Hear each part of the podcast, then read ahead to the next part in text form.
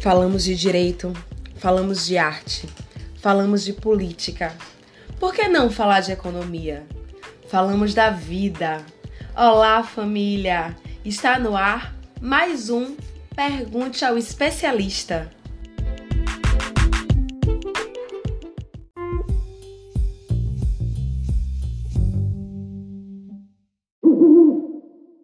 Oi, família! Quanta saudade!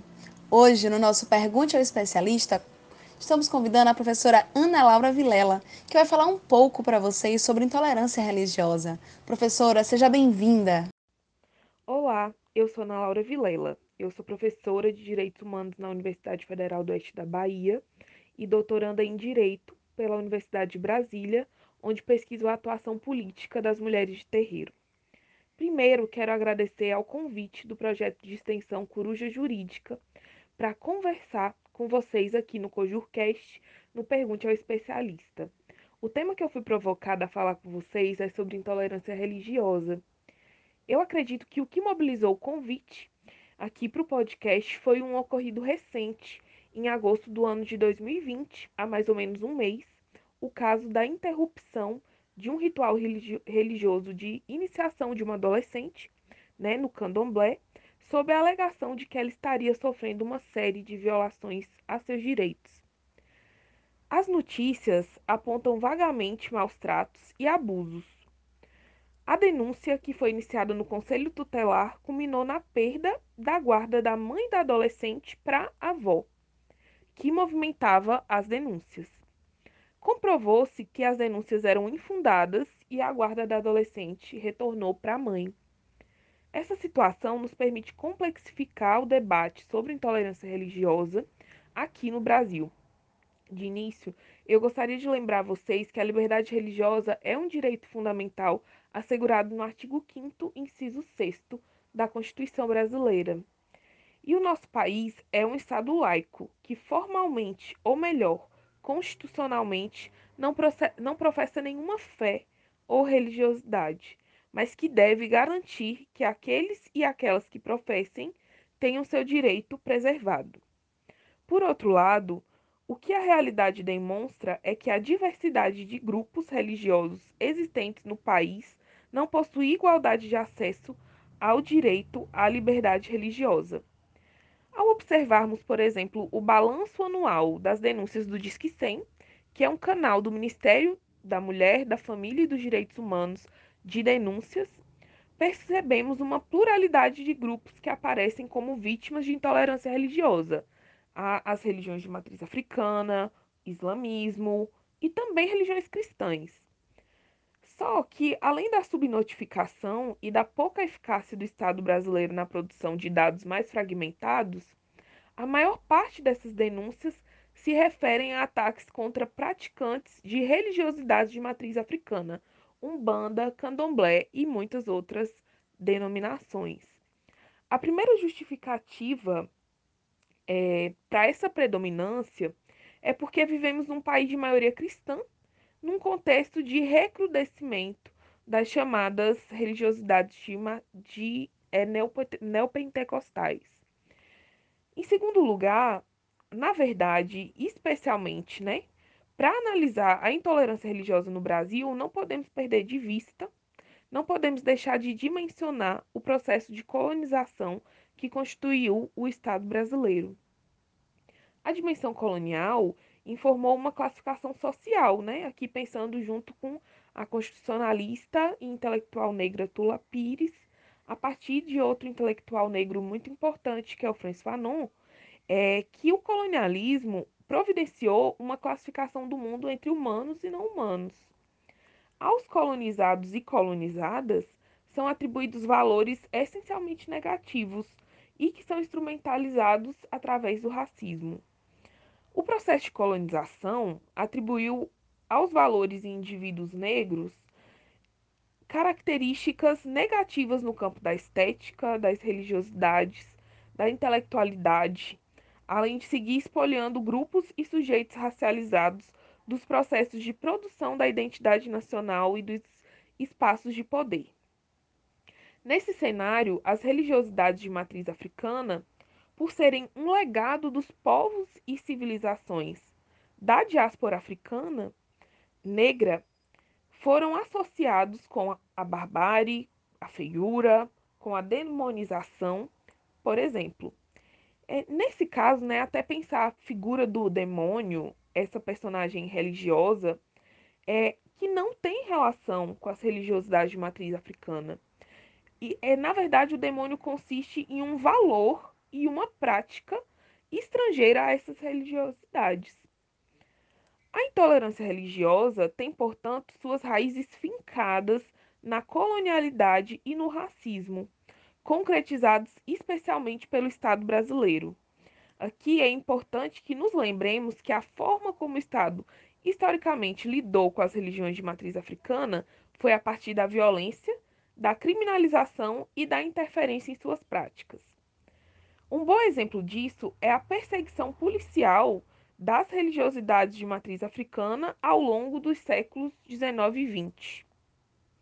Apenas agora, né, em 2020, também foi em agosto, que um museu de polícia, né, o Museu da Polícia Civil do Rio de Janeiro, transferiu um acervo de objetos sagrados que estavam documentados né, e guardados numa coleção com um nome péssimo. Né? Essa coleção era intitulada Magia Negra. E que esses artefatos religiosos sagrados foram recolhidos violentamente no período em que essas religiões eram criminalizadas pelo Estado brasileiro. E agora elas foram transferidas para o Museu da República. Isso ocorreu a partir da mobilização empreendida por diversas entidades né, da sociedade civil é, e grupos religiosos de matriz africana. O acervo foi também renomeado e passou a chamar Coleção do Sagrado Afro-Brasileiro, corrigindo o nome anterior, que era racista e criminalizante. O objetivo né, da transferência do acervo é confrontar no imaginário político que essas religiosidades não são vinculadas necessariamente ao crime, à intervenção do Estado e à clandestinidade. Com esse exemplo, eu quero lembrar a vocês então que a intolerância religiosa no país é um assunto, primeiro, de prática do Estado, sendo que só pode proliferar em uma sociedade racista, marcadamente colonial. Então, se recuperarmos o primeiro exemplo que iniciou nossa conversa, que foi sobre a perda da guarda da mãe por supostos abusos em relação à sua filha, que estava se iniciando no candomblé, que foi comprovado que não existiam. É, uma questão eventualmente pode ser levantada, né, de, um, de fatos como esse. E aí? Se as religiosidades de matriz africana desrespeitarem a legislação, por exemplo, o Estatuto da Criança e do Adolescente? Essa pergunta ela é importante e a única resposta possível a ela é de que as religiosidades não estão fora da abrangência constitucional ou da legalidade, mas que a gente deve né, realizar um giro anterior e questionar a própria pergunta: por que nós seguimos associando as religiosidades de matriz africana a práticas ilegais e criminosas?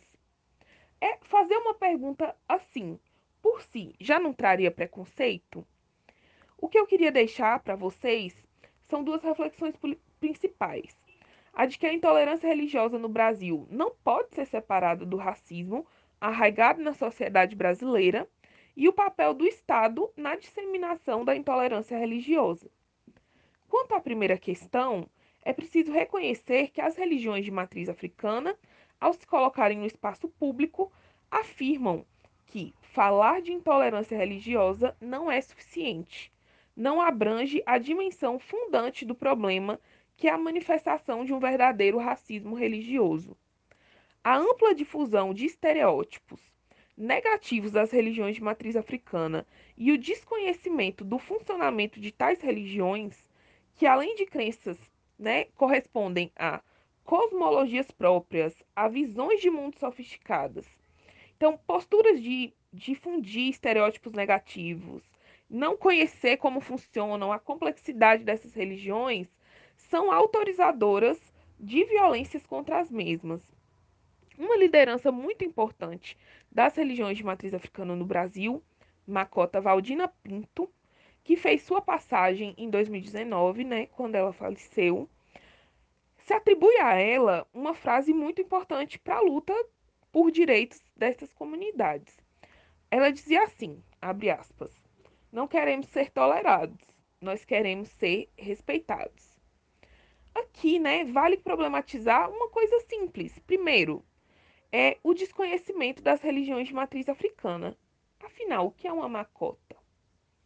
Uma macota é um cargo no candomblé de Angola, porque existem muitos tipos de candomblé, cargo das que não entram em transe religioso e que tem como missão, entre outras coisas, zelar dos inquices, quando eles e elas estão em terra. Percebam que não são todas as religiões de matriz africana que se devotam aos orixás. Há muitas denominações e formas de cultuar o sagrado, que aqui no Brasil foi ressignificado né, a partir da diáspora. No candomblé de Angola, como se pode perceber, as entidades sagradas são denominadas inquices. A incompreensão da sofisticação dessas religiosidades e a consequente prática racista de associar aos seus símbolos e práticas o mal é algo que contribui para a perpetuação do racismo violento religioso. Por outro, e, né, qual racismo não é violento? Por outro lado, é importante perceber que a intolerância religiosa não é resultado de práticas individuais que podem ser combatidas apenas com leis penais, por mais que as leis penais sejam muito importantes para enfrentar a intolerância religiosa.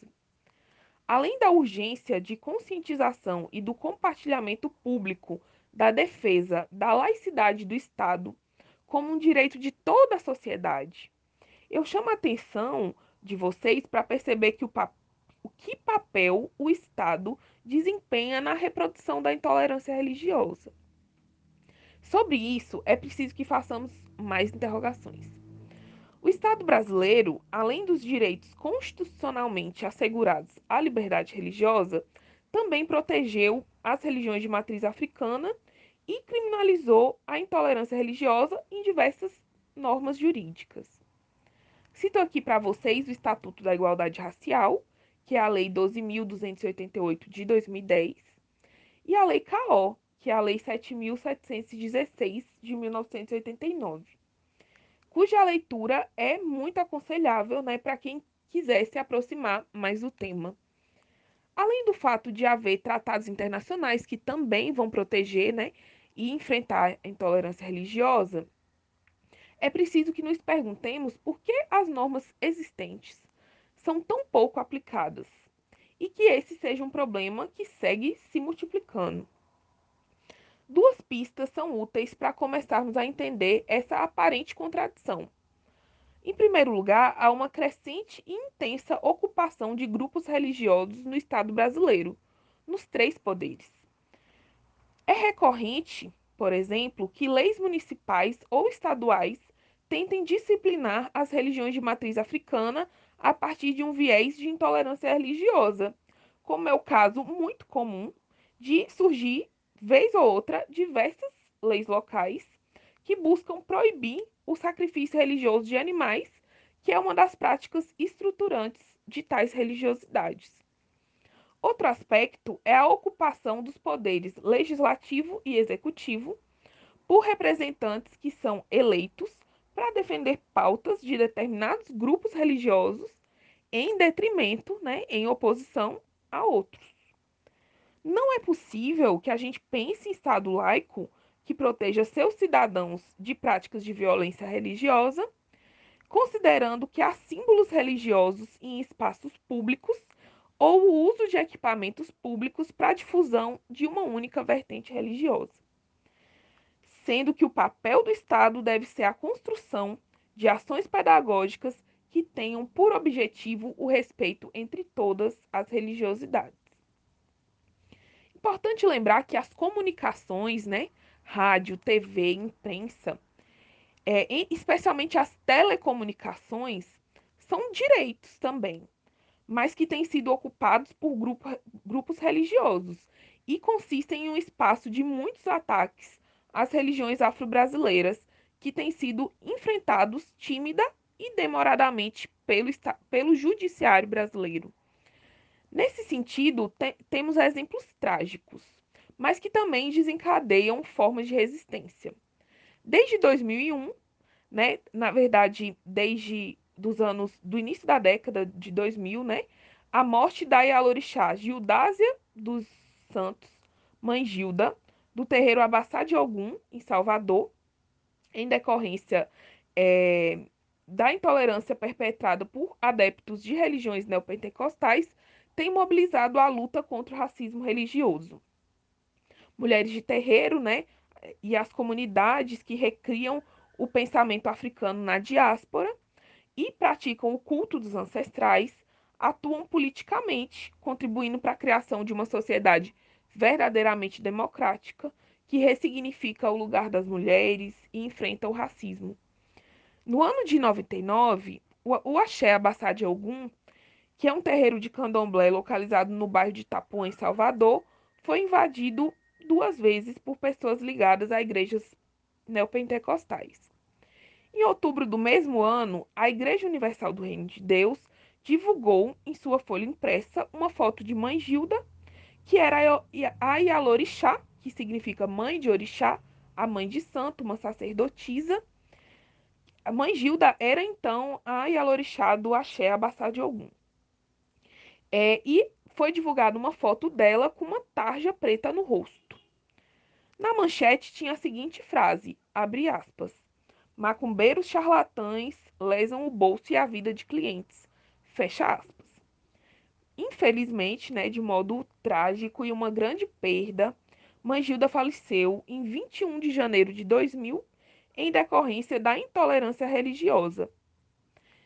A partir de então, a filha biológica de Mãe junto com movimentos negros e com o povo de santo organizado, se engajou para que a luta engajou uma luta para que a Igreja Universal do Reino de Deus fosse responsabilizada pelo ato de intolerância e a família fosse indenizada pelo uso indevido da imagem da Yalorixá.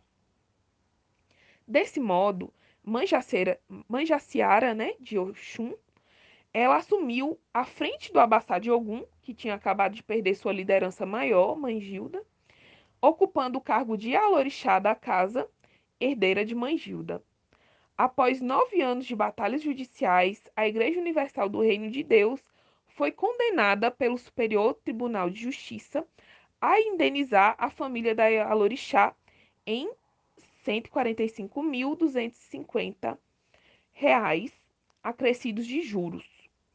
Ao passo que o valor foi irrisório, né, diante da perda e que eram seis herdeiros, o ganho político da luta pela reparação simbólica da morte da Yalorixá se perpetua no tempo.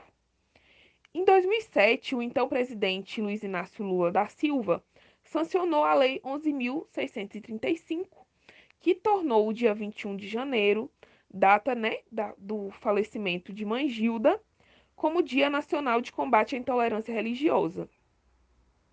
Em 2014, após a, uma busca incessante de Mãe Jaciara, a filha né, e atual Yalorixá, do Abassá de Ogum, foi inaugurado um movimento em memória a Yalorixá, um monumento, perdão, é, um busto no Parque Lagoa do Abaeté, em Salvador.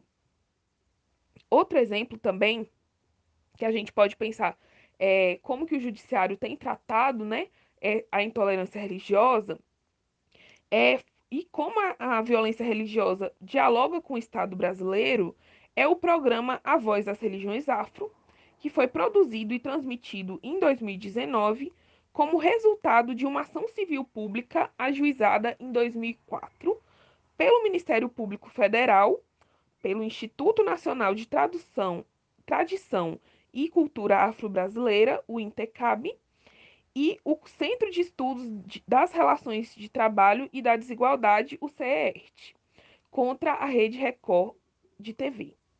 Essa ação civil pública pleiteava o direito de resposta às ofensas contra as religiões de matriz africana divulgadas nos programas Mistérios e no quadro Sessão de Descarrego da Igreja Universal do Reino de Deus nos canais Rede Record e Rede Mulher, que é a atual Rede Record News, que são canais mantidos pelo mesmo grupo de comunicação. Após aproximadamente 15 anos de tramitação da ação, foi firmado um acordo judicial entre as partes, na qual, no qual, né, nesse acordo judicial, a Rede Record se obrigou a custear a produção e exibir quatro programas de duração de 20 minutos.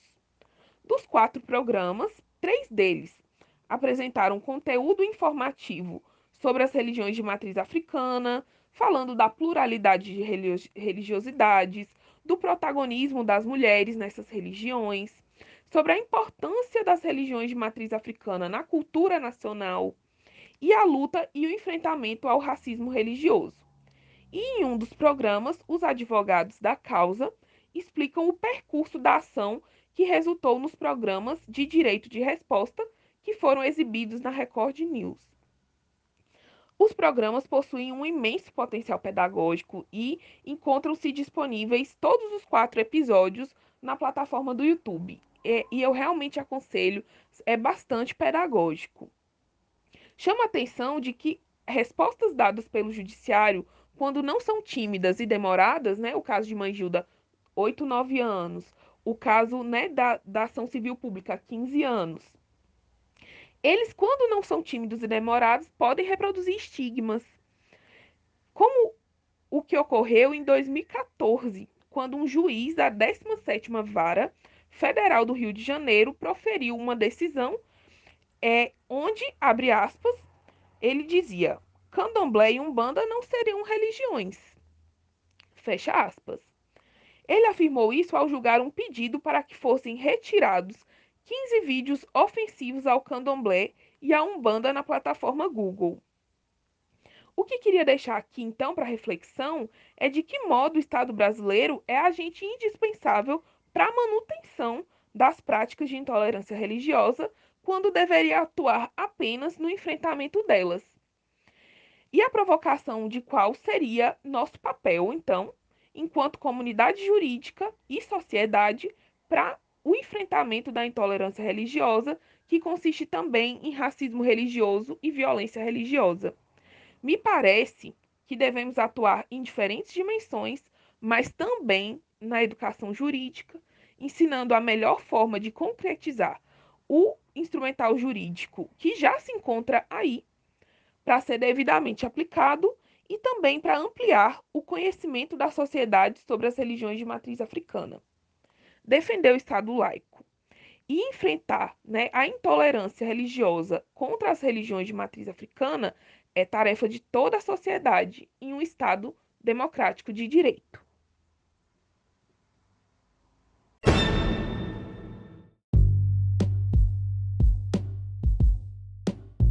Gostou? Então, acompanhe o nosso Instagram, cojur.fob e nosso canal no YouTube, Coruja Jurídica e fique por dentro de todas as nossas novidades. Um beijo, corujinhas! Até mais!